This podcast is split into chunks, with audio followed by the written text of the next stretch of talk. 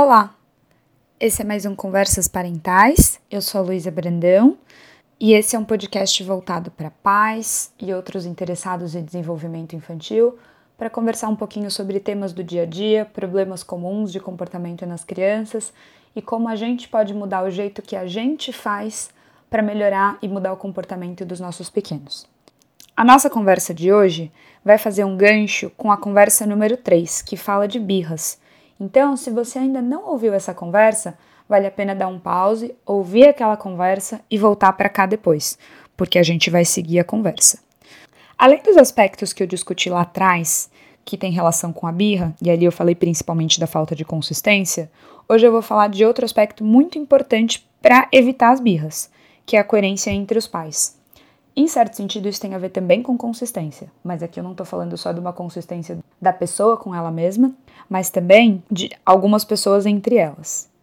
Uma ressalva importante: atualmente existem vários modelos de família e hoje eu vou focar em situações relacionadas a casas em que dois ou mais adultos vivem juntos e têm alguma responsabilidade sobre a criança. Então pode ser pai e mãe, mãe e vó, pai e tio, mãe e mãe, pai pai, mãe, pai vô, mãe, pai tio, qualquer configuração familiar em que mais de um adulto divida a responsabilidade de criar as crianças. Por que, que é importante a gente falar disso? As crianças elas vão tentar, quando elas pedem algo, conseguir que o que ela quer aconteça. Então, para isso, ela vai tentar da melhor maneira que ela achar que funcione. Se perguntar para um e depois para outro, um não vira um sim, das próximas vezes ou ela vai perguntar direto para o outro, ou cada vez que ela ouvir um não, ela vai tentar procurar outra pessoa para conseguir o sim que ela quer. E ela vai continuar fazendo isso porque vai continuar funcionando. Só que isso vai gerando uma série de problemas dentro de casa. Um pai vira o pai chato, o outro vira legal.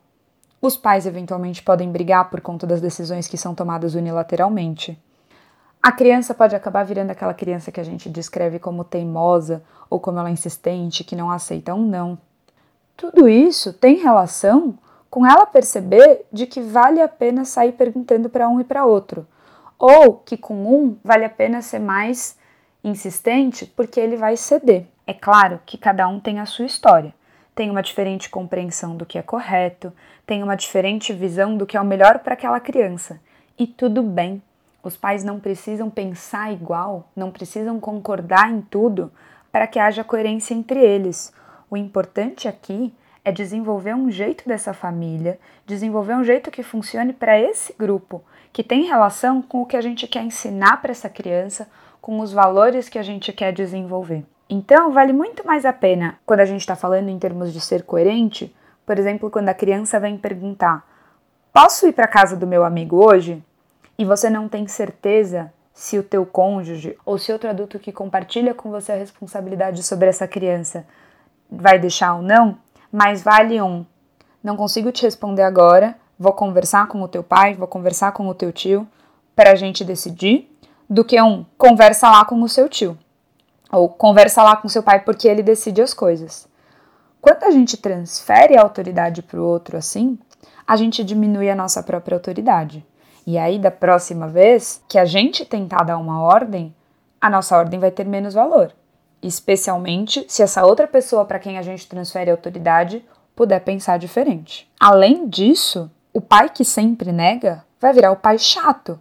E aí a gente vai prejudicar toda a construção de relacionamento da criança com esse adulto. É muito importante que a gente consiga estabelecer um ambiente em que a criança veja ambos os pais, ambas essas figuras como unidas e que as regras não sejam arbitrárias, não sejam caprichos de cada um dos adultos, mas que ela tenha razão de ser.